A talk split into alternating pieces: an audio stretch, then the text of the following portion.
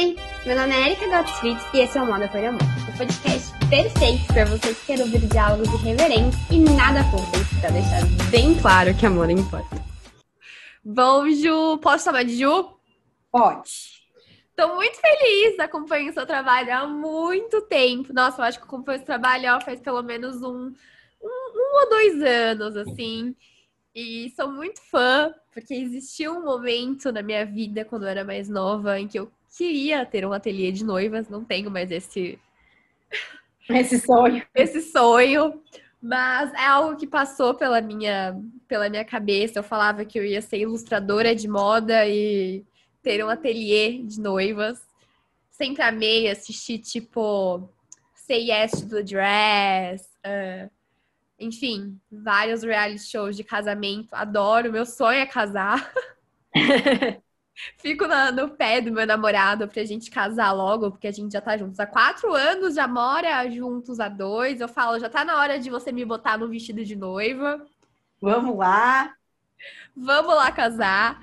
Então, tô muito animada, porque esse é um assunto que me desperta muito meu interesse e que eu confesso que eu não sei absolutamente nada além do que eu vejo na, na TV.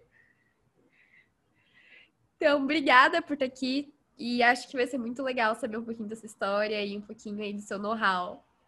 Com certeza. Eu que agradeço o convite. É sempre bom a gente poder compartilhar né? E, e, aproveitar a rede de fato, né? Como ela deve ser aproveitada para a gente conseguir se conhecer, trocar ideia, né? E fortalecer o que a gente acredita ser moda, né? E difundir para as pessoas o que, que de verdade a gente pode fazer pelo mundo, com o mundo, com e pelas pessoas, né? Através da moda. Não, com certeza. Eu sempre falo, tirando moda pet, que para mim não é moda, tudo vale tudo, tudo tá dentro aí desse, desse cenário, dessa, dessa possibilidade que a gente tem, desse campo tão amplo, né, tão múltiplo que a gente sempre chama de moda. Mas vou começar te fazendo uma pergunta que eu sempre faço, é a pergunta de abertura. Tá Como que a moda entrou na sua vida? Como que foi a sua trajetória até aqui, até, até o dia de hoje, vai? Até o dia de hoje, tá. Bom, uh, a minha, eu tive na moda acho que desde que eu nasci, né? Mas foi um ir e vir muito muito grande. A minha bisavó fazia vestidos de noiva, a minha avó e a minha mãe. Então eu nasci dentro do, do ateliê. Nossa, você não nasceu só com, com a veia da moda, você nasceu com a veia das noivas. tipo, super é, específico. Muito específico. E aí, uh, enfim, eu nunca quis fazer moda, né? Sempre trabalhei, me lembro eu pequena brincando no ateliê de ir com, minha, com a minha mãe para o ateliê, da minha avó que tinha os vestidos de noiva, a loja dela. Só que eu nunca quis fazer moda, eu acho que justamente por a comparação, tu tem que seguir o negócio da tua mãe, tu é muito criativa. E eu sempre senti uma comparação muito grande desde criança, uma cobrança muito grande para seguir o negócio da minha mãe. Então eu nunca quis. Quando eu comecei a fazer cursinho para vestibular e ver o que, que eu ia fazer, eu não queria fazer moda, eu queria fazer publicidade. Então, eu entrei no cursinho para fazer publicidade e não sei da onde nem porquê. Um dia me deu um estalo, eu resolvi fazer moda. Baixou uma luz. Aí, baixou alguma coisa lá no meio da aula do cursinho e disse: vai lá e te inscreve também. Aí a minha mãe é estilista, meu pai é engenheiro. Aí eu acabei fazendo vestibular para publicidade, arquitetura e moda e passei nos três. E agora o que eu faço? Aí foi, foi, foi, resolvi então fazer moda. Fui para Caxias estudar, morei lá durante a faculdade e nunca na história da minha vida eu desenhei um vestido de noiva durante a faculdade. Você já viu que não sei tinha uma... me arrependo. Tinha uma coisa mas... meio, sei lá, rene... não renegando, mas Sim. querendo fugir do, do passado, assim, Sim. da, da tradição.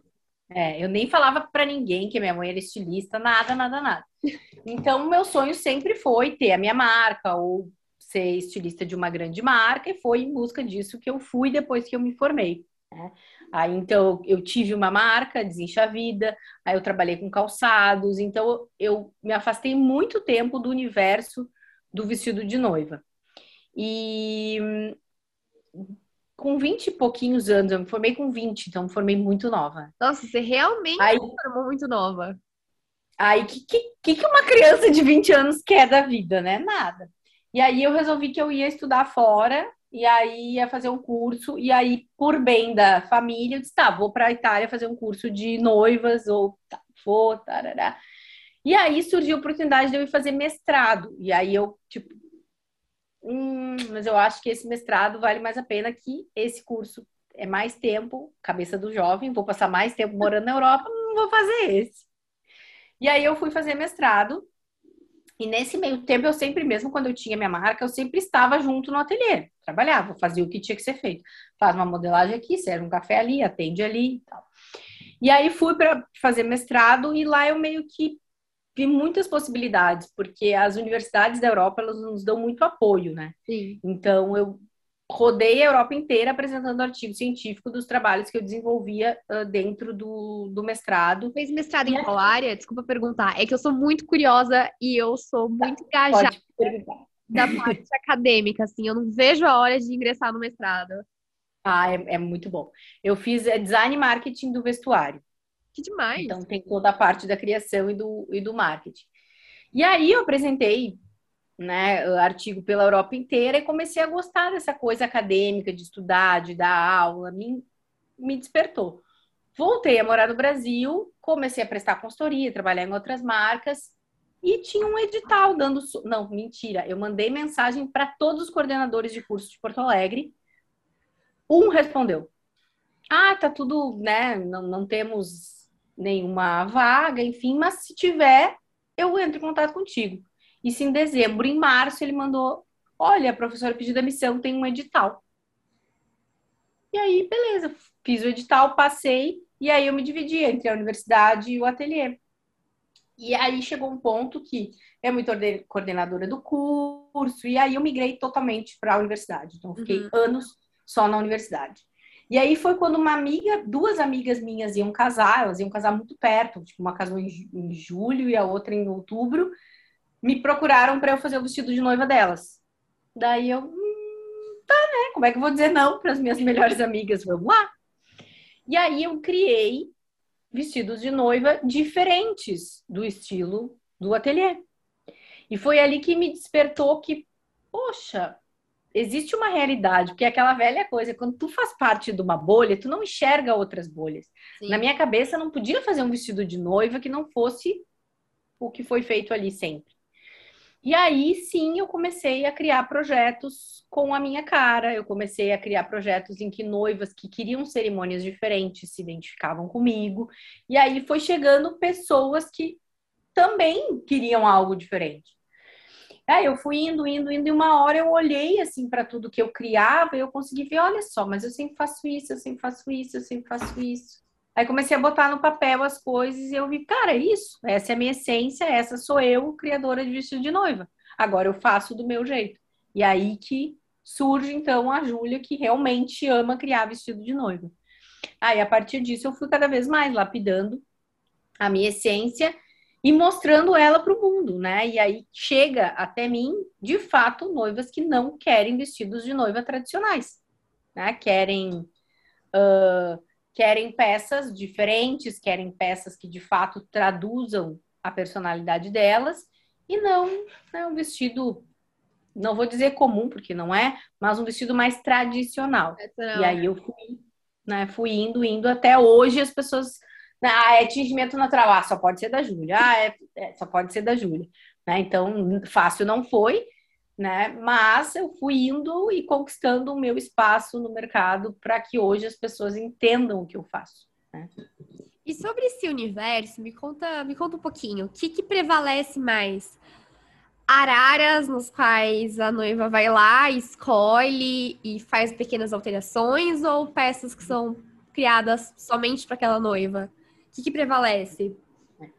A gente trabalha muito com a personalização. Então, são dois funcionamentos, né? A gente tem um ateliê em Porto Alegre, em São Paulo e em Viena. E cada um tem a sua, o seu formato. Né? Em Porto Alegre, a gente tem arara, a gente tem os vestidos, mas eles servem para a noiva se enxergar. Então, uhum. nosso, a nossa forma de atender é um pouco diferente da maioria. Então, antes da noiva ver qualquer coisa, a gente conversa com ela, a gente tenta entender o universo do casamento, o estilo dela, e aí então a gente prova os modelos. A partir, a gente faz quase um quebra-cabeça, né? Com o que ela mais gostou, e aí a gente desenha e faz a criação para ela. Então, essa parte de se vestir, de ver os decotes, de sentir os materiais, para nós é muito importante. A gente não faz desenho sem provar vestido, a não sei quando a gente faz atendimento online, mas depois a pessoa vai lá e prova. Então, a gente faz a construção junto com a cliente, né? Lá em São Paulo é assim também, mas é um pouco diferente, porque a Gabriela, que é a minha irmã, que é estilista lá em São Paulo, ela tem muito cliente de fora de São Paulo. Entendi. Né, que faz menos provas. Então, algumas chegam lá, eu quero um igual a esse. Então, entender o mercado é muito importante. Aqui no Sul, não quero um vestido nem perto de parecido com alguém na minha cidade. É, porque as cidades são pequenas, né? Então, imagina, é? você não quer ficar cópia da outra noiva. Exatamente. Agora, lá em São Paulo, por exemplo, a cliente do Piauí, ah, tem uma outra que não tem problema. Então, entender esses fluxos de mercado são muito importantes. Né? Embora ela não vai fazer igual, ela vai fazer inspirado no que ela provou. Então, a gente sempre tem esse cuidado. Aqui, por exemplo, tem que ser diferente. Aqui, digamos, uma debutante. Ah, vai debutar no Juvenil, que é o clube tradicional de Porto Alegre. A gente já olha todo mundo que tem lá e não sugere nem, nem prova algo parecido com de alguém. Né? Então, esses cuidados são muito importantes porque a gente tem essa questão da personalização no nosso, no nosso trabalho, né? Que é de fato a noiva ser única e ter um vestido que seja a cara dela. Gente, que demais! Não sabia que vocês faziam debutante também. Sim, aí a Camila, que é a minha outra irmã, que é responsável Meu Deus, pela... a família, é a família É minha irmã! Sim. Aí a Camila assina as, as linhas de debutante, 15 anos. Então a gente tem. Mãe! Né? Sim. Nossa, é muito tá no sangue. Tá. e todo mundo fugiu, né? Porque a Gabriela se formou em artes visuais, a Camila se formou na área da saúde, mas não adianta. O coração bateu e voltou. O coração não, bateu não e voltou. Sua mãe e sua avó hoje em dia atuam junto com vocês ou vocês fugiram assim da, da mãe e da avó? Não, a minha avó faleceu já e trabalhou até, né, quase o fim da vida. A minha mãe continua mega ativa. Ela tem, então, o que, que acontece? A gente tem um ateliê e nós somos em quatro. Cada uma assina uma linha. Né? Uhum. Então ela segue à frente, a marca é o nome dela, né? Solane Piccoli. Então ela continua com a linha dela, com as criações e faz tudo, assim, só não faz mais porque não precisa hoje fazer, né? Mas ela corta, ela costura, ela modela, ela, ela é extremamente ativa e faz coisas incríveis, assim. Gente, que maravilhosa. Deve ser muito gostoso ter a família toda envolvida, assim. É. Eu não tenho esse know-how, porque meus pais são da área da saúde, eu fui, a uni... fui, o, fui o bode expiatório da família. então, nossa, deve ser muito legal, porque é ter com quem conversar sobre, ter um apoio ali, alguém que te entenda. Porque às vezes eu converso, olha, Ju, vou ser sincera, às vezes eu converso com os meus pais sobre, parece que eu tô falando sobre outro planeta, sobre, uhum. sei lá, um alien, assim, é difícil ter conversa sobre essa área com eles. Então, olha, que delícia ter a família toda envolvida. É, é, é, muito bom, assim, por mais que não, não é fácil trabalhar com a família, ao mesmo tempo é, né? Porque a gente super se entende, super se respeita, cada uma tem, tem o seu estilo, cada uma contribui mais com o trabalho da outra. Então, isso é muito legal, assim, cada uma tem o seu olhar, né? Faz, faz o mesmo produto, mas cada uma tem a sua essência e o seu olhar. Então a contribuição que a gente faz é muito bonito, assim, é muito, é muito bacana. Imagino. Bom, Ju, e a gente sabe que ter uma marca de com peças autorais existem inúmeras vantagens. E no universo uhum. das noivas, eu imagino que as vantagens sejam gigantescas. Pode me falar um pouquinho disso? Claro. Bom, a autoralidade, na minha opinião, né? Senão não teria um perfil chamado ser autoral. É, eu ia, é até... um... eu ia é. O seu perfil grita autoralidade, então. É. Então eu, eu creio que seja a, a forma hoje em dia né, de tu ter uma marca que de fato valorize produto, pessoas, que tu de fato consiga ter um, um, um produto que não só tenha valor agregado, Né? Mas uma marca autoral, eu brinco, uma marca autoral ela não é só sobre o produto, ela fala muitas coisas. É porque quem se propõe a fazer uma, uma marca autoral se propõe a escolher melhor a sua matéria-prima, se propõe a pensar de onde vem a matéria-prima, se propõe a ter uma mão de obra mais qualificada e, consequentemente, pagar por isso. Então, eu acho que a autoralidade, a minha, eu, eu não posso dizer a minha marca é slow fashion, eu não posso me enquadrar, mas eu acredito que quem decide ter uma marca autoral pensa muito também, né? Eu, eu, eu gosto de falar, eu tenho atitudes na minha marca, estratégias na minha marca que prezam por pessoas, pelo meio ambiente. Então, eu acho que uma marca autoral ela vai além só disso, né? Mas as principais vantagens uh, são a diferenciação no mercado, né? Tu ter um produto que de fato é diferente. De fato, tu tem argumentos para vender o teu produto. Porque eu brinco, eu não sei por onde eu começaria a vender uma cópia. É. Então, o que, que eu. A fulaninha usou. Ah, tá, e aí? Que estratégia de vendas, tu não é um grande magazine, né? Aqui a gente está falando com empresas Noivas. Pequenas. Também, né? Se alguém de um ateliê ou de uma marca pequena, não estou falando com um magazine ou com uma fast fashion ou com uma marca gigante. Então, a forma que tu vai construir uma marca de valor, que tu vai fazer com que as pessoas entendam por que, que custa aquele preço, é tendo um produto diferente. Uhum. É, porque senão a pessoa vai escolher. É que eu sempre falo, imagina, eu sempre dou esse exemplo. Se meu afiliado me liga e diz, diz Dinda, eu preciso uma camiseta branca para fazer um presente de dia das dindas para ti na escola eu sei que ele vai pintar, que ele vai cortar, que ele vai rasgar. É óbvio que eu vou atrás de uma camisa barata. Eu não vou atrás de uma camisa de algodão egípcio, né? Que eu sei que Com ele certeza. vai pintar, rasgar. Então é mais ou menos isso. O, o consumidor ele sabe onde ele está pisando. Né? Então eu acho que a forma de tu te diferenciar é tu ter argumentos de fato para vender o teu produto.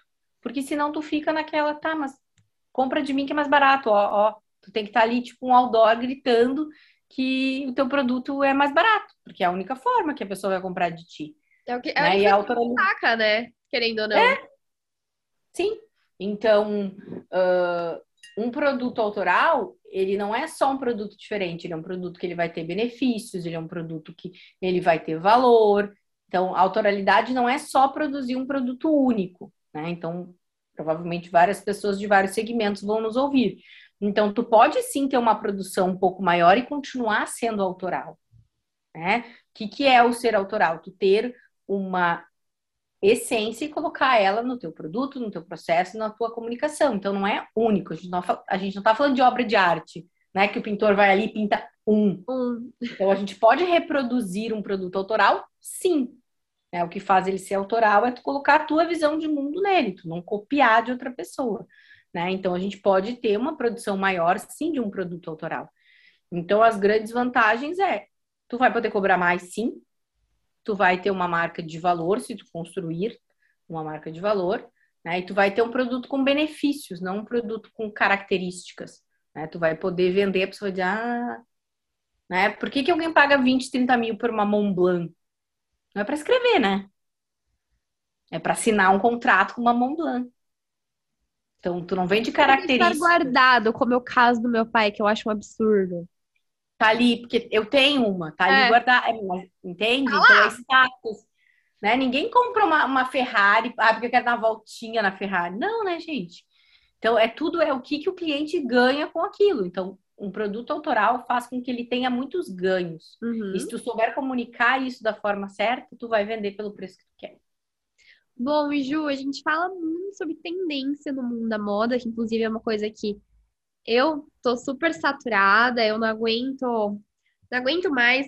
Se me perguntarem o que estão usando agora, eu não vou saber dizer, é uma coisa que eu fico bem por fora. Me chama muito mais atenção tendências comportamentais, mercadológicas, entender o perfil do consumidor, entender a sociedade, do que entender de fato shapes, cores, formatos e texturas. Mas eu imagino que isso, essas, essas peculiaridades, elas de alguma forma impactam, impactam o universo das noivas. Como que funciona uhum. essas, essas tendências quando a gente está falando de criação de peças para noivinhas e noivinhos? Tá. Bom, essa questão da tendência, ela é, ela, como tudo, ela foi um pouco distorcida, né? Então, assim, o meu mestrado é sobre co-hunting, né? Então, eu criei uma metodologia de pesquisa comportamental para ser aplicada em pequenas empresas. Como tudo, a gente distorceu a tendência, né? Então, acho que esse é o, é o grande ponto. Aí, a, a indústria distorceu e, obviamente, o consumidor entende aquilo distorcido. Né? Então, eu sempre gosto de dar um exemplo. Ah, digamos que mangas alongadas seja a tendência. O que, que as pessoas fazem? Todo mundo usa a mesma manga. Mas então não é isso que é a tendência. A tendência é a manga alongada.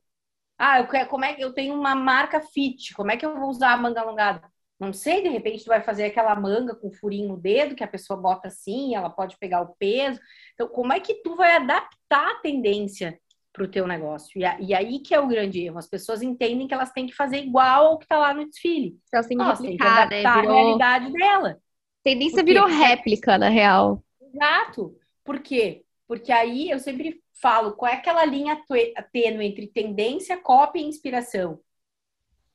Deveria ser nada tênue, porque tendência é uma coisa, cópia é outra. Só que misturou tudo. Né? Então, se as pessoas e a indústria voltassem a usar a tendência como ela é de fato, né? Por quê? Porque às vezes tu enfia uma tendência que não tem nada a ver com o teu consumidor. E, ai, não sei por que eu não vendo. Pois eu sei, porque tu fez um troço que não faz sentido, só porque é tendência, né? Então, eu gosto muito de, de dar o exemplo, não vou lembrar o ano, mas também o ano não é muito importante. Que teve aquele boom dos, dos mocassins metalizados, né? Então, tudo era metalizado, tudo, tudo, tudo era metalizado. O que, que a Melissa fez foi lá e criou o metalizado dela, que era com glitter dourado e prateado, que misturava e ficava aquele metalizado. Isso é usar a tendência. É tu pegar de fato a tendência e adaptar para o teu produto, para o teu universo. E isso acontece sim. Né? A gente tem um cuidado muito grande que é falar: ok, eu entendo o que tu quer, eu entendo o que tu acha lindo, mas pensa daqui a cinco anos, vai valer a pena ter essa fenda lá mostrando quase as tuas calcinhas? Vale a pena essa manga? Tu não pode ir de madrinha com um vestido desse? Ah, eu posso. Então não é que um vestido de noiva precisa ser clássico, os meus não são nada clássicos. Mas tu usar uma tendência por usar que daqui a pouco talvez não faça mais sentido e tu não vai te reconhecer nela, é tem que pensar. Não, eu quero. Então tá, então vamos.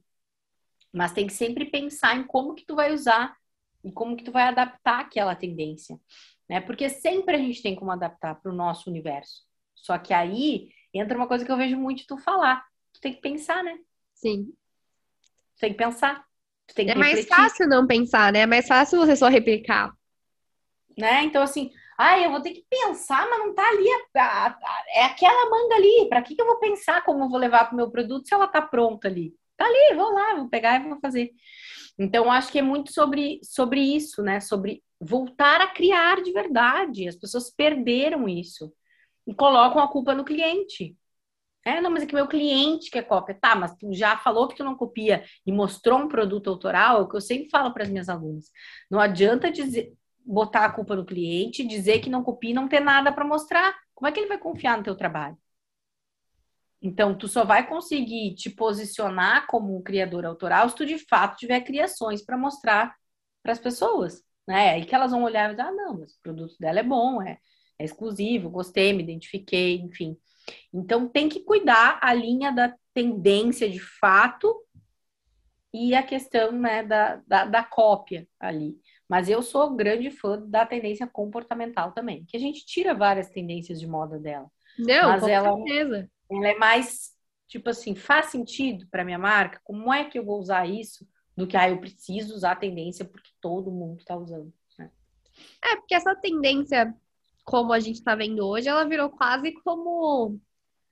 Ai, como, sei lá, um, uma moldurinha que você tivesse que enquadrar em cada estação, em cada para cada segmento para sua marca prosperar. Se você não não uhum. se enquadrar naquilo, você não prospera. Aí você fica fazendo mais do mesmo, vira uma bola de neve, você não se destaca, e aí, enfim, o mercado fica saturado, a gente vai em 40 lojas, tem exatamente É a mesma. as mesmas peças, as- com as mesmas cores e se brincar com o mesmo valor. Então, assim, é É, desesperador. isso- É desesperador. Eu me lembro quando eu fazia viagem de pesquisa de tendência, né?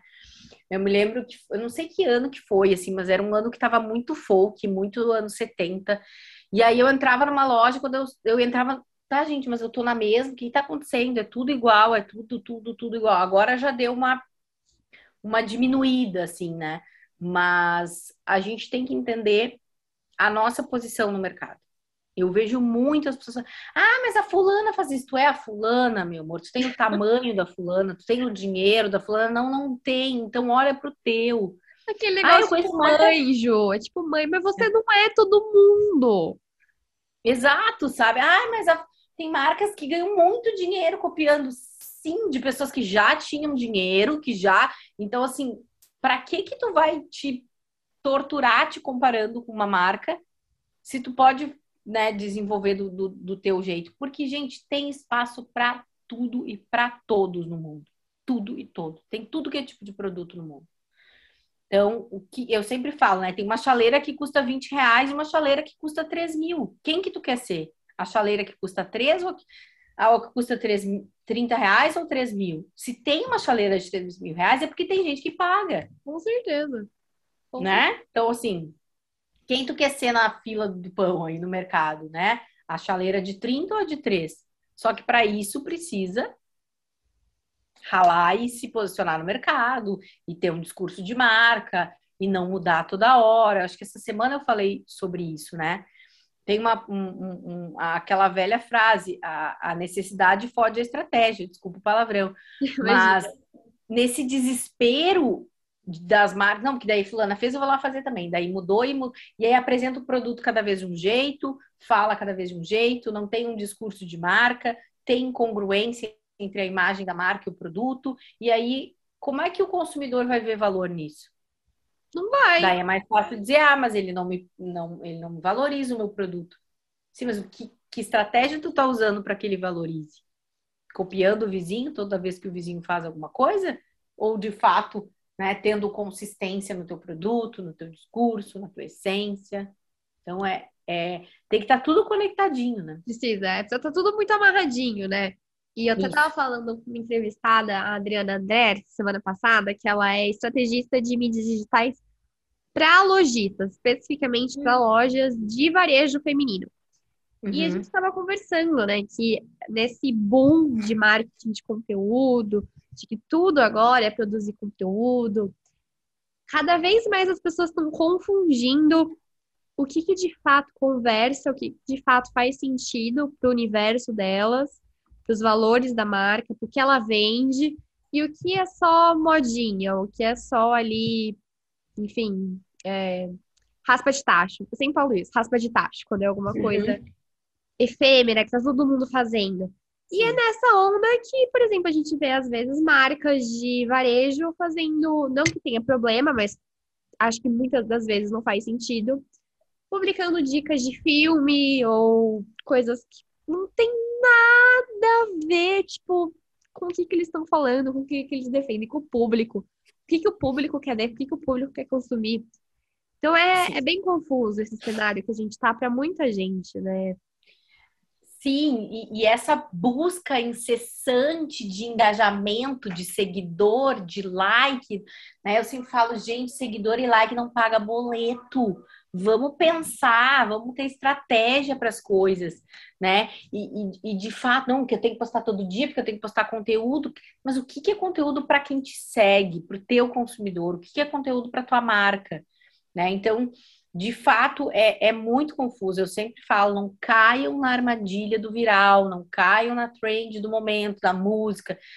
Né? Eu sempre falo, e eu falo isso para as minhas alunas, né? Então a gente tem um, um grupo que não é grupo, não é, mas é o Close Friends do curso, né? No Uhum. Insta. E ali eu abordo vários. Então, quando eu vejo elas fazendo alguma coisa, eu corro lá no Close Friends que é aquela coisa da- da- das músicas virais que não fazem sentido algum com o nicho de noiva. Eu, como noiva, se eu, se eu fosse ver aquilo, eu pensar, gente, o que está acontecendo?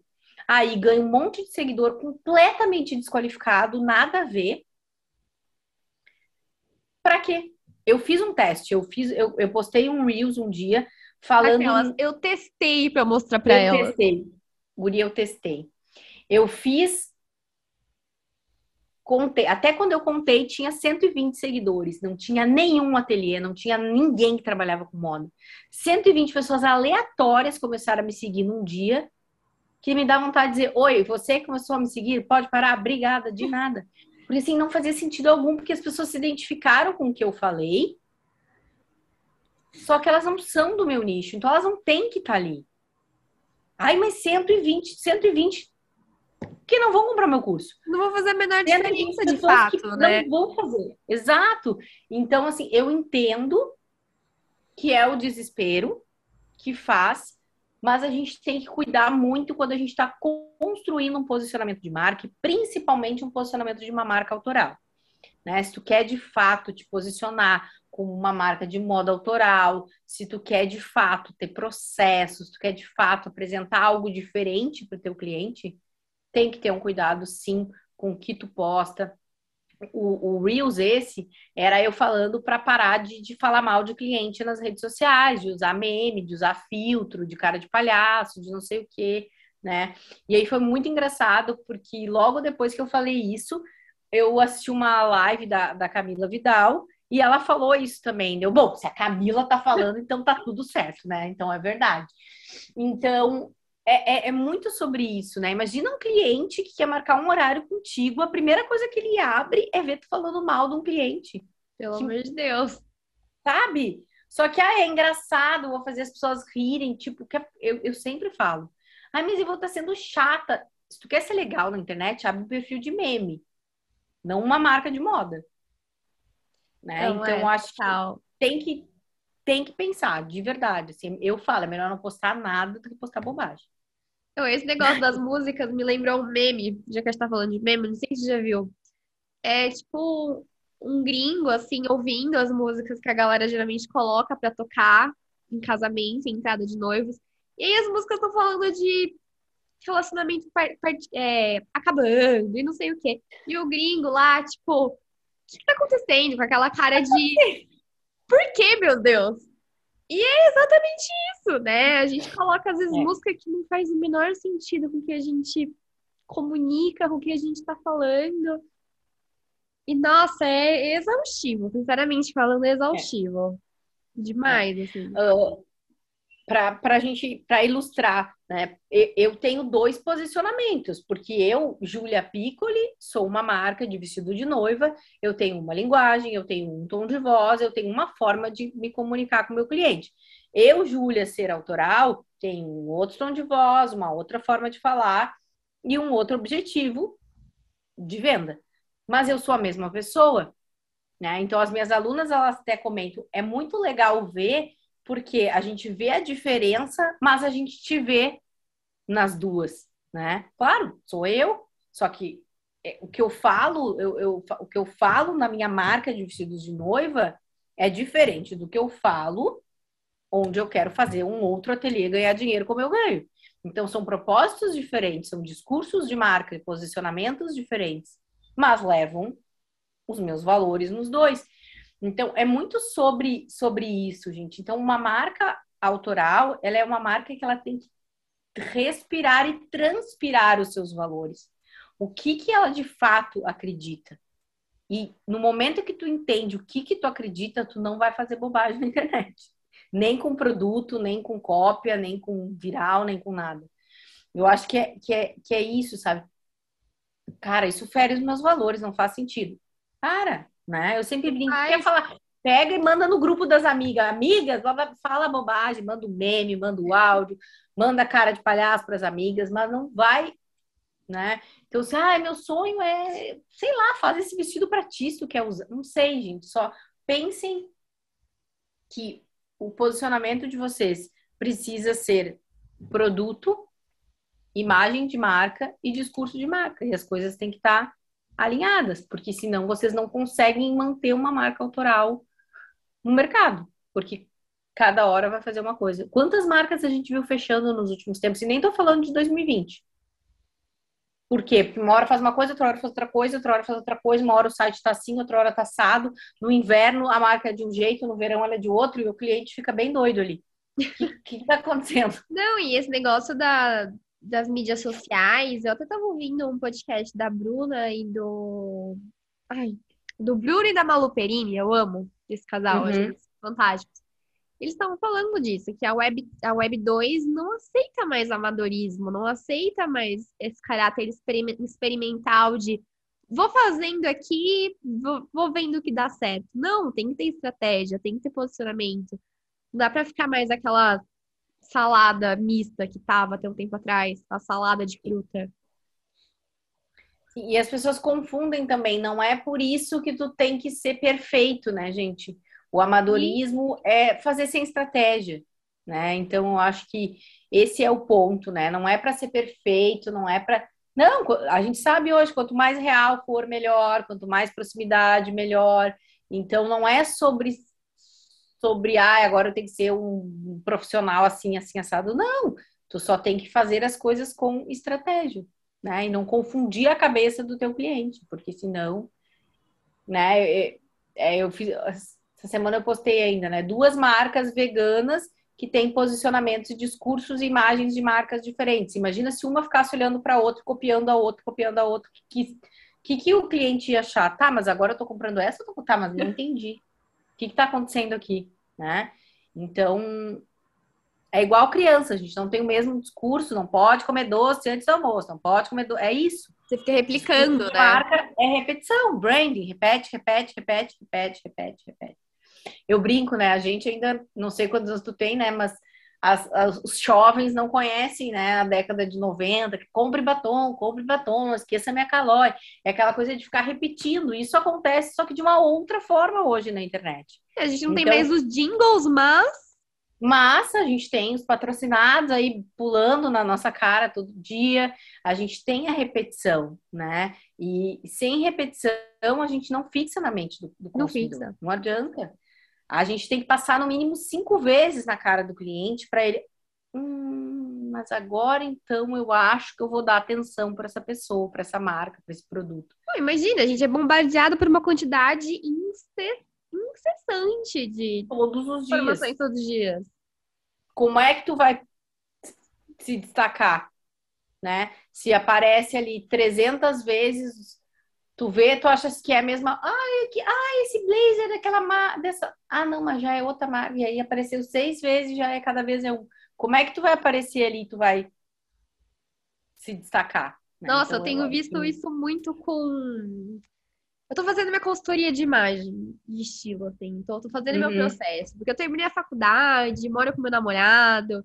E aí, tô passando por uma nova fase. Tinha muita roupa de sabe? De bater no dia a dia, de estágio, de pegar ônibus. E aí todo esse processo de mudar. Por enquanto, ainda estou na parte de juntar dinheiro para comprar o guarda-roupa novo, porque eu tirei 90% do meu guarda-roupa, estou me virando com o que sobrou. E é uma, umas coisas que eu precisava comprar era bota para o inverno. E, Júlia, eu cismei com uma bota que eu juro por Deus, eu devo ter visto em umas sete ou oito lojas diferentes a mesma bota, exatamente a mesma bota. E quando isso começou a acontecer, quando eu comecei a ver, eu não sabia mais de onde que eu tinha visto, sabe? É muito doido, é muito sem sem autoralidade nenhuma, né? Sem, sem discurso. Sim. É. Isso é, isso é muito legal, assim, eu, eu mudei bastante a minha imagem nos últimos, não sei se no último ano ou se nos últimos oito meses, seis meses, assim. Mudei muito mesmo. Não só, não foi, foi por causa do ser autoral também, mas mais por causa uh, da marca. E aí eu sempre, eu sempre penso isso e eu falo muito disso, né? Porque a nossa imagem é a imagem da nossa marca. Sim. Né? A gente não é uma grande corporação onde não se sabe quem está por trás daquilo.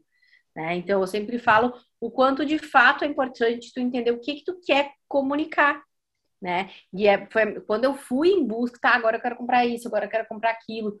Eu tenho muita dificuldade, sou uma pessoa que eu não compro muita coisa. Não compro porque eu não gosto, porque eu acho que é tudo igual, porque. Então, eu compro muito de marca de ex-alunas da universidade, enfim, eu busco marcas mais autorais. E para mim é uma grande dificuldade ir numa, num shopping e comprar alguma coisa. Eu imagino. É, porque assim, eu, eu parei de comprar cópia, eu parei de comprar em grandes magazines muito antes do ser autoral existir. Há quanto tempo né? o ser autoral existe? Vai fazer dois anos agora, em julho.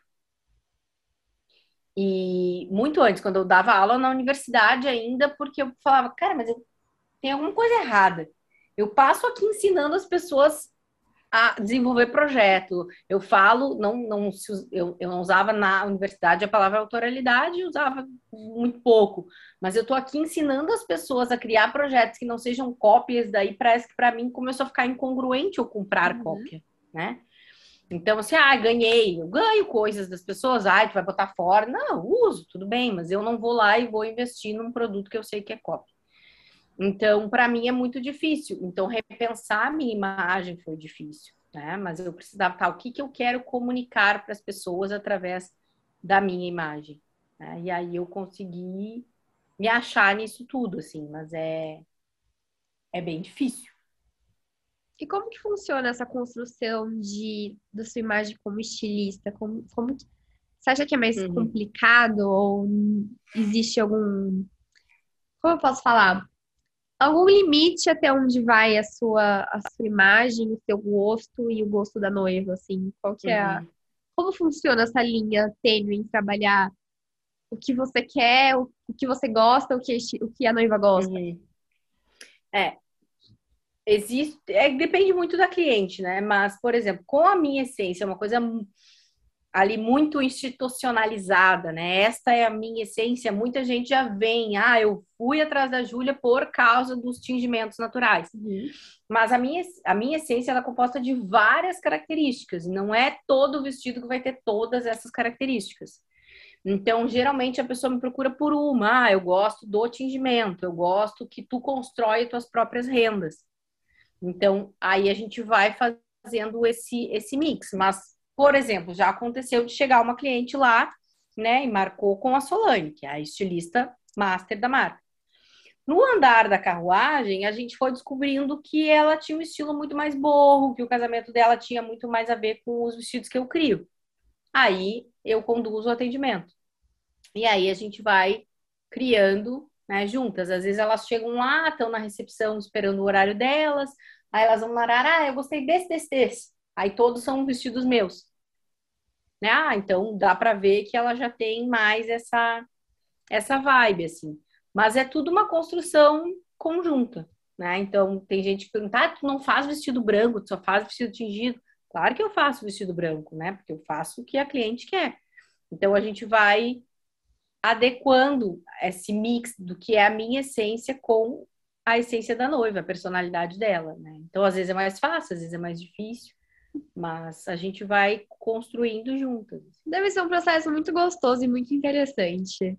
Sim, é muito, é muito legal, assim, porque tem umas que, ah, não, eu quero vestido assim, eu quero vestido assado, daí eu penso, ah, isso aqui tingido ia ficar maravilhoso. Aí eu vou lá, faço uma amostrinha, eu mostro, ah, e amei, é assim que eu quero. Então não é aquela coisa dura, ah, foi desenhado isso e vai ser isso para sempre. Não, a gente faz várias coisa provas. do gênio criativo. Eu acho que eu falo disso todas as lives e todos os podcasts não tem muito aquela coisa do gênio criativo que não pode ser, não pode ser contestado, né? Não pode ser refutado. É muito mais fluido o processo. É, o que que eu, o que que eu, eu, eu brinco, gente, isso aí ficou lá no século passado, com o Salvador Dali, acabou, amor, acabou. Essa coisa do gênio criativo, do, do criador intocável, gente, é do século passado. Acabou, não, acabou. Acabou, né? Só que a gente sabe, eu brinco, eu fico Deixa eu pensar como vou falar isso. Não vou falar do que. Eu acho que isso morreu um pouquinho com o Lagerfeld. Faltam poucos ainda para isso acabar. Mas a gente sabe que existe isso no mercado da moda. A gente sabe né? que existe. E você, como professora, como pessoa que foi coordenadora, sabe que muitos alunos ainda entram na faculdade, saem da faculdade achando que vão ser o próximo Lagerfeld. Sim, e achando que são intocáveis e tal. E aí eu sempre falo, né? Aquela coisa, ai, prof, não fiz o trabalho, ai, ai não estava bem, a criatividade não baixou. Eu começo, ah, tá, né? Esse golpe eu já caí muitas vezes. Não é assim que funciona, né? Então, eu acho que sim, tem gente que, que é muito estrelinha. Só que pela família que eu vim e pela pessoa que a minha mãe é e pela construção de marca, isso nunca existiu. Então, para mim, isso é muito natural. Mas eu vejo colegas de trabalho, vejo colegas, né? Até com professor, tem professor que acha que é o ser divino porque é professor. Acho que todas as profissões têm isso. Mas essa questão de, ah, o que eu criei é meu, eu não vejo dessa forma. Porque se eu visse dessa forma, eu tinha uma marca casual, porque aí ninguém pode palpitar no que eu faço. Sim. Né? Então, trabalhar com um vestido de noiva é um pouco diferente. Né? Então, tem gente não é isso, foi isso que eu desenhei e mudou. Não é a minha forma de trabalho, justamente por causa dos meus valores de marca e de pessoa, assim. Então, eu gosto muito de falar, eu acho bem interessante tu perguntar para várias pessoas para ouvir várias versões, né? Mas, assim, eu acho que isso não existe, tá? E eu sempre falo isso para as minhas alunas: coloca o ego na gaveta se tu quer ter uma marca que ganhe dinheiro. Porque quem fica lambendo o próprio ego ali, essa coisa de, ah, eu sou o criador, eu não tem dinheiro para pagar os boletos. Está mais preocupado em inflar o seu ego do que produzir. Né? Então, acho que é um conceito que existiu, que existe, mas o que, que tu quer da tua marca? É, eu sempre falo, tu quer ser famoso ou tu quer ser realizado com o teu trabalho, tu quer ser reconhecido por ele, né? Tu quer, que nem eu falo, ah, é coisa boa quando eu ouço que alguém passou. Ah, eu passei na frente de uma igreja, quando eu vi, eu sabia que esse vestido era teu. Para mim, isso é o supra-sumo, isso é sucesso para mim. Isso é alguém olhar um vestido e saber que ele é meu. E eu ainda estou lucrando, ganhando dinheiro com isso. Então, para mim, isso que é um, um criador bem sucedido. Eu acho que a gente entra na faculdade, né, muito com, com essa coisa de criar, de, ah, eu sou o detentor da ideia, eu sou o gênio criativo, né? Só que isso não leva muito a lugar nenhum, né? A gente sabe. Não, não, já foi esse o tempo em que de aniversário era visto como celebridade, né? Tipo, não, não, não tem, a gente não tem mais esse lugar agora. Eu falo, graças a Deus, porque isso muda toda uma lógica dentro da, Total. indústria. É, é, a gente esquece um pouco, daí a gente entrar e a gente vai ter que vários, fazer vários podcasts para falar sobre muitos assuntos, né? Mas a gente tem a gente todo esse rolê da... outros, não se preocupa. da democratização da moda, do, do, entendimento, do veículo de comunicação, de, de tudo que é a moda. Eu acho que isso se esqueceu um pouco, né? De, de, de, eu sempre falo, o meu último discurso como paraninfa, né? Gente, a moda sim é um ato político, a moda sim é um discurso, a gente precisa usar ela co como, como isso, ela não é simplesmente uh, ditatorial como foi durante muito tempo, né? Então, eu acho que essa, a gente se, se entender como, sim, eu sou uma pessoa que eu tenho muitas ideias, as minhas ideias são boas, porque eu né, uh, faço muitas coisas para ser e me tornar cada vez mais criativo, mas eu eu sempre falo, amor, tu não tá ali com o bisturi na mão salvando a vida de ninguém, meu amor. Tu baixa a tua bolinha, tu não criou um avião que voa, tu não tá salvando a humanidade.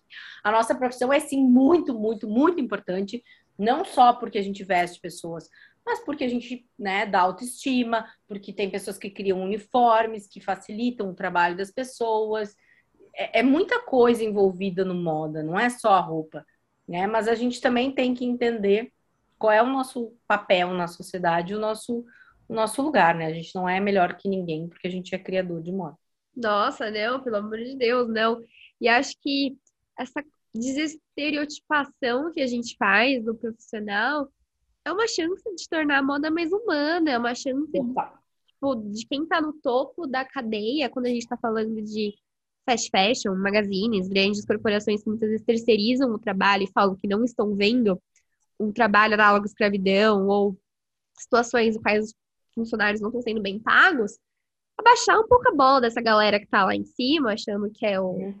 Enfim, tem o rei na barriga, e ver que também são humanos e que precisam tra tratar com humanidade, com dignidade, todas as outras pessoas que fazem parte dessa cadeia, né, dessa indústria. Então, hum, com certeza. Eu, particularmente, sou muito fã desse momento que a gente está passando, ainda não, não deixamos todo, todo, todo o ego da indústria de lado, mas tá no processo, vai, tá no. Estamos caminhando. É, eu acho que já demos grandes passos e grandes avanços, e a internet nos ajuda muito nisso, muito. né? Os, os, novos profissionais que vêm com, com uma outra cabeça, que, que enxergam o mercado de uma outra forma, né?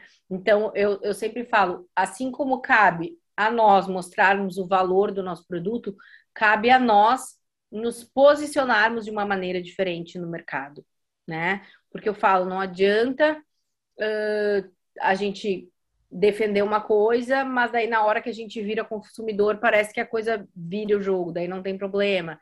Então, nós também somos consumidores de moda, nós também estamos no lugar que o nosso cliente está. Então, como, o que, que a gente está fazendo como consumidor nessa cadeia toda? Né? Então, acho que isso, isso é, é muito importante. E eu espero que, de fato, a gente evolua cada vez mais. Né? E grandes empresas de, já estão se direcionando, mas tem muito caminho pela frente ainda. Eu bato muito nessa tecla, né, do profissional, principalmente do produtor de conteúdo, que, enfim, que fala mal, que condena fast fashion, condena massificação, condena a falta de criatividade, muitas vezes, e tá ali construindo o seu repertório somente dentro das redes sociais, somente dentro de um Pinterest. E eu falo, gente, você, você tá fomentando o sistema que você tanto condena. Então, essa é uma, essa uhum. é uma, uma tecla que eu sempre bato, principalmente na questão de como a gente constrói nosso repertório intelectual como profissionais de moda. Eu sempre falo sobre isso. É, é porque eu, eu acho é que é muito fácil tu abrir uma câmera e começar a falar um monte de coisa e, e julgar, né? Então, mas o que, que tu tá fazendo para? Então, assim, não tem como condenar, o fast fashion não vai morrer, ele não vai parar de existir, o, o slow não vai se sobressair ao fast. São, são universos que, que coexistem. coexistem. Isso sempre vai acontecer. O que a gente pode fazer é esquecer os anos 2000 e trabalhar para que mude as coisas. Então, o fast fashion vai continuar existindo? Óbvio que vai. O ultra fashion vai, vai vir um outro, Uber, vai, tudo vai.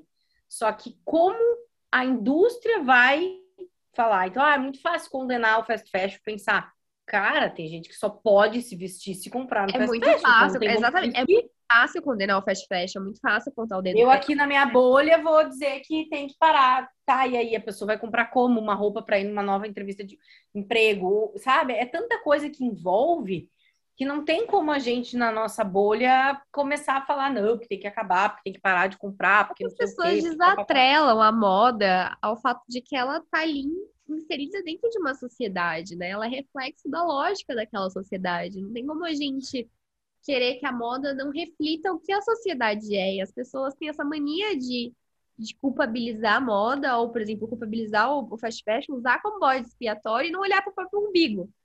Então, eu, Sim, eu acho super discrepante, inclusive, muitos discursos nesse sentido. É, porque assim, elas esquecem que a bolsa, o sapato, o cosmético, tudo é moda. A capinha do celular que elas compram, tudo é moda né? Mas é que é, o, o, grande é, é, a indústria têxtil que polui. Cara, a indústria automobilística polui mais. A indústria alimentícia, entende? Então, é, é tudo. Não estou dizendo que não. Eu sei tudo o que acontece e não estou tirando a culpa da moda.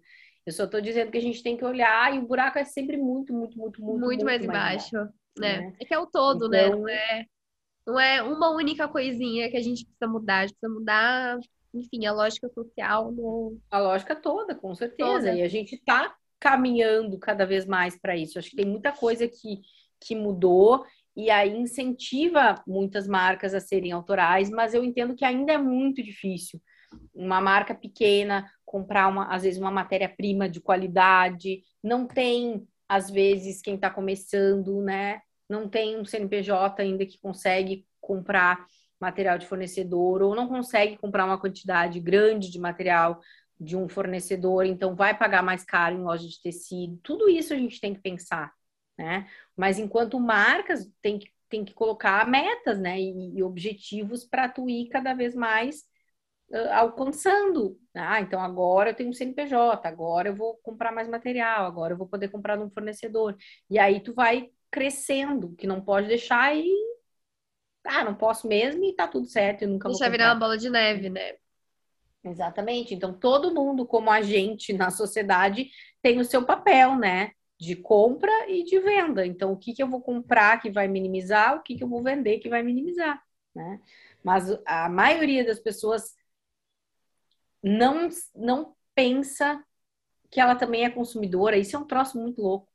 É. Quem tem um negócio não, não pensa que tu também é um consumidor, né? E que cada ação tua dentro da moda é importante também. Né? Não, e a, então, gente, olha, é... a gente é literalmente, eu não lembro se foi no Harari, foi em algum livro que eu li. Putz, não vou lembrar. Eu leio muito, muito, Ju, tipo, muito mesmo. E mais um desses livros que falava que o, que o, homem ele é consumidor desde que, desde que é homem, né? Desde que, uhum. desde que o mundo é mundo, o homem, o homem consome, nem que seja lá a plantinha que ele cultivou, a carne da vaca, o gado, ou hoje em dia o conteúdo que a gente consome. Né? Nós somos consumidores, mas o que, que a gente está uhum. fazendo uhum. com esse consumo? Como que a gente está lidando com esse consumo, né? São coisas é. a, a se pensar também. É. E, e aí, essa, essa questão de, de. que é o que eu tô falando para todo mundo, assim, para de consumir um pouco e vai agir. Porque as pessoas viraram empilhadoras de curso, empilhadoras de dica, empilhadoras de seguir no perfil, empilhador Sim. de tudo e não levanta a bunda da cadeira para pegar uma daquelas coisas e implementar. Por quê? Porque está sempre esperando, é que semana que vem talvez eu vou encontrar uma outra pessoa que fale uma outra coisa que me agrade um pouco mais, e aí eu vou ouvir aquela pessoa. E daí, não, mas aqui agora eu comecei a seguir um perfil, tu não tem noção, ele é maravilhoso, daí não faz nada. Não faz nada, assiste live, nossa, tua live é maravilhosa, chorei com a tua live, sai pra ver Netflix. Tipo, não implementa uma coisa que tá na live. Então, eu acho que aquilo que a gente tá falando, né? Moda é o reflexo da sociedade. Então, a gente veio do empilhamento de coisas, do consumo desenfreado de roupa, de acessório e de, de, de tudo, e agora a gente está num consumo desenfreado de conteúdo. É o empilhamento de informações. É. A gente não está na era da informação agora? Aquário na era da informação? Então, empilhamento de é. informação. É, então, assim, tudo é conectado. E claro que para nós é muito mais fácil, né? Alguém que está me ouvindo vai estar tá ouvindo a gente dizer, tá, mas que essas doidas estão falando? Nossa, eu nunca pensei nisso. E tá tudo bem. A gente passa lendo, estudando sobre isso. Então, para a gente é muito fácil fazer essas análises. Tem gente que, nossa, eu nunca me dei conta disso. Eu, Ju, eu tenho o programa de assinatura, né? Que são análises justamente do que está acontecendo é, no mundo, no mercado, como afeta a moda. A ideia é justamente ajudar os profissionais estudantes a fomentarem um pensamento, de, um pensamento crítico sobre a sociedade, sair desse discurso de que ah, é culpada porque é culpada. E é muito uhum. doido, porque eu vejo às vezes a mesma coisa cinco vezes na semana, e aí às vezes eu sinto que eu tô saturada daquilo, e aí eu esqueço. Eu só estou saturada daquilo porque eu estou inserida dentro de uma bolha que fica, que fica só falando daquilo, né? Então tem uhum. isso também, tipo, que bolha que você tá que tá sempre falando sobre os, esses mesmos conteúdos que você acha que tá saturado? É muito doido, Ju. É muito doido, porque, porque tudo isso é, é a mesma lógica, é o mesmo sistema. A gente é, consome freneticamente uma coisa, depois outra, depois outra, depois outra, daqui a sei lá quanto tempo vai ser outra coisa. Então a gente tem que se responsabilizar pelo que a gente faz com as coisas né? Então, eu acho que esse é um ponto, é um ponto bem importante, porque é comportamento. E quem não entende que moda é comportamento vai remar o resto da vida. Vai. Porque aí vai ser refém de tendência o resto da vida, vai ser refém de fazer o que todo mundo faz o resto da vida.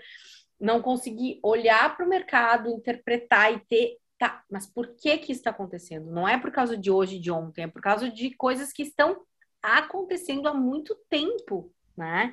Então, entender que né? Ai, o que eu tenho que saber de comportamento? O que eu tenho que saber? Cara, se tu não entender de comportamento emergente, tu não vai entender o que acontece hoje e conseguir aplicar isso na tua marca. Tu nunca vai conseguir sair à frente se tu não observar o que acontece no mercado. Porque aí tu tá o tempo todo ali, o tempo todo remando, remando, remando. Né? Então, quem, por exemplo, 2020 se deu conta de muita coisa, começou a olhar para o mercado e entender, lançou novos produtos, lançou novas linhas, conseguiu se adaptar, conseguiu sobreviver, sem generalizações. Mas é tudo consequência, né? Então, entender que o mercado é muito maior que o nosso umbigo, ele é muito maior que a nossa cidade. Eu sempre, gente, para de olhar para o teu bairro, tua cidade. É, é o mercado como um todo, né? Eu falo, vai parar de olhar. Eu amo série, gente, sou doente da série. Mas às vezes a gente precisa ir um pouco além. A gente precisa, talvez, ver uma série que vai nos ajudar a entender mais o comportamento humano, vai entender mais o mercado. A gente vai ter que ler um livro que explique mais um pouquinho sobre o mercado. Né? Eu falo, para de ficar na base das coisas. Esse é o grande problema. Para de ficar na dica, gente. O que, que é dica? Que cidade que tu mora? São Paulo.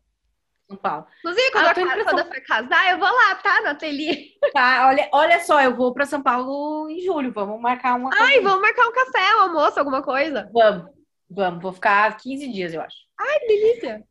É, então, o que, que é dica? Ó, eu tô indo para São Paulo, me dá dica de um restaurante bom. Isso é dica, gente. Sabe? Então, vamos tentar ir mais a fundo. Então, se alguma coisa que a gente falou durante todo esse tempo te chamou atenção, não fala que legal, vai estudar sobre essa coisa, vai entender. Ah, eu achei muito interessante que elas falaram que, então, antes a gente estava num consumo frenético de roupa e agora de informação. Por que, que isso aconteceu? Né? Então, ah, tá rolando essa. Que palavra, não sei que termo que eu vou usar, esse adolescente eterno, né? Essa era teenager. Por que que está acontecendo? Por que, que as pessoas querem continuar nessa, nessa adolescência infinita? Por que, que essa estética dos anos 2000 voltou? Que, por que, que as coisas voltam? Que alguém resolveu? Né? Então, tentar entender o fluxo, porque aí tu não segue regra, gente. Tu segue a tua essência, tu segue os valores da tua marca, tu tem princípios e não regras. Eu entendo que durante muito tempo existiram regras na moda, né? Mas agora a gente está em 2022. A gente pode fazer as coisas de uma outra forma que façam mais sentido para gente. Acho que esse que é o grande, sabe? Tu entender. Quando tu entende a tua marca, a tua essência, os teus valores, eu brinco, né? Eu, eu posso tentar copiar que eu não consigo, que eu vou botar um, uma Julinha ali no meio. Posso tentar, não consigo, não consigo. Porque é eu preciso colocar a minha visão de mundo nas coisas. Eu posso tentar copiar um post de alguém que eu não vou conseguir. Por quê?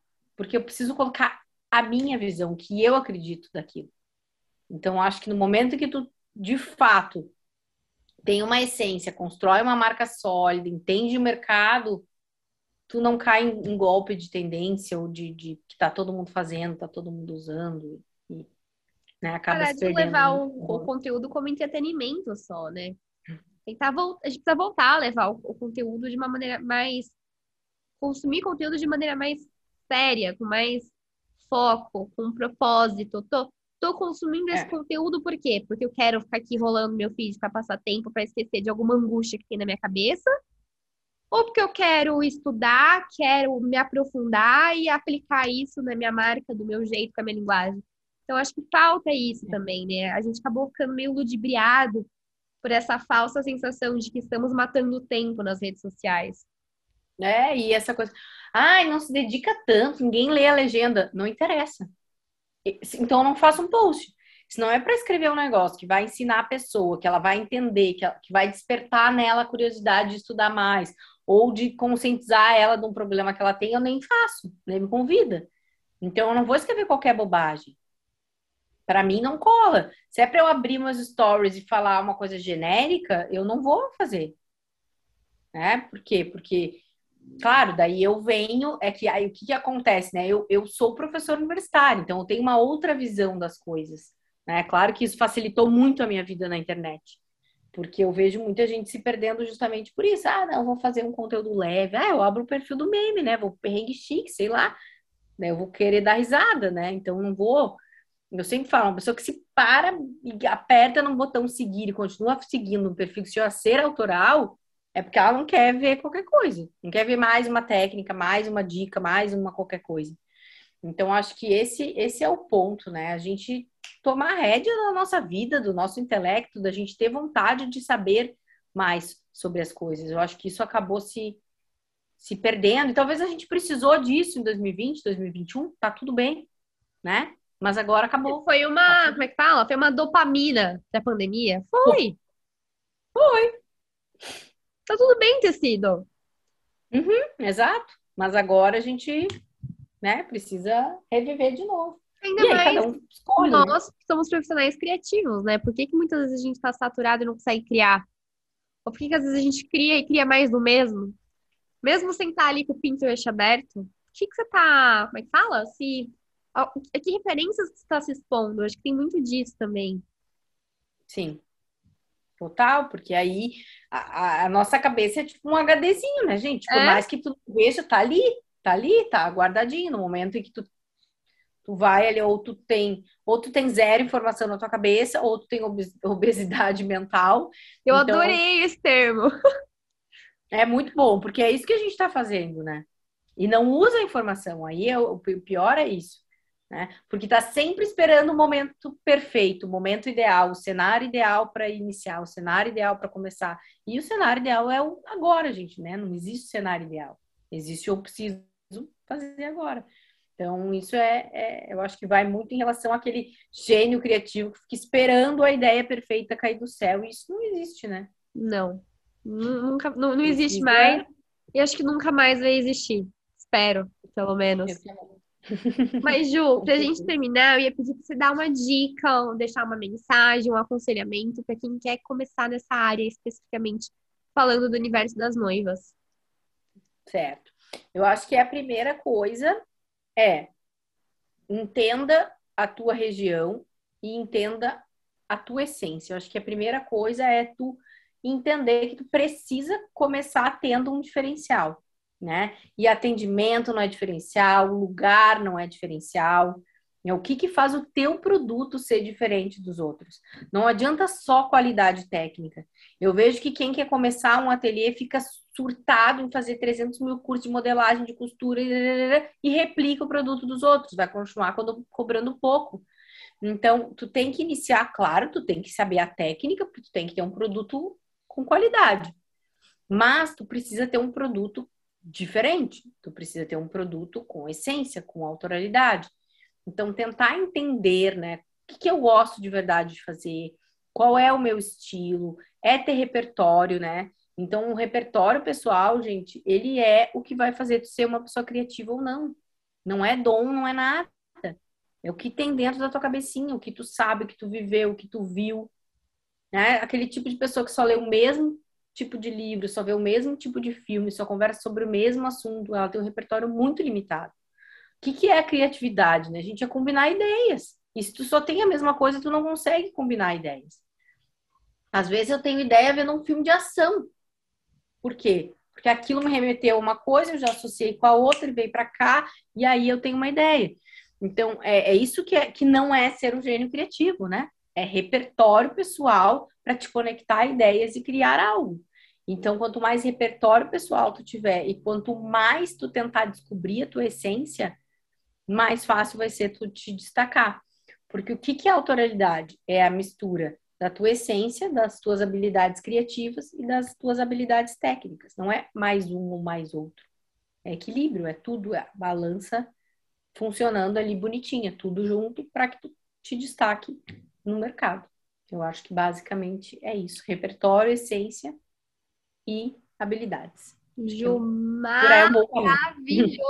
Amei muito! Acho que as meninas que devem ter, vou amar. Com certeza, acho que é muito bom a gente trocar ideias e quando for para São Paulo a gente combina também. Por favor, me manda mensagem.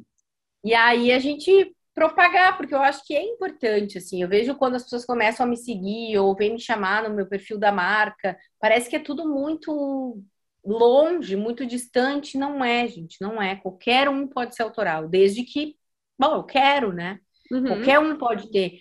Eu sempre falo, eu tenho uma live que eu fiz uma vez que é, o, que é os 10 mitos da moda noiva, né? Ah, tem que ter dinheiro para trabalhar com moda noiva. Não tem que, ah, tem que ter nascido em Berjor. Não tem que, gente. É como qualquer outro negócio. Tem que sentar e ralar e fazer. Né? Então, é tu entender o que tu quer fazer e, e ir em busca. Tem gente que vai demorar menos, tem gente que vai demorar mais, como qualquer outra coisa nessa vida. Então, não, todo mundo pode ser autoral, todo mundo pode ter um ateliê de moda noiva, só que talvez para uns demore mais, talvez para uns demore menos, né? Tem que ir se qualificando e colocando as coisas em prática, que aí a roda vai girando.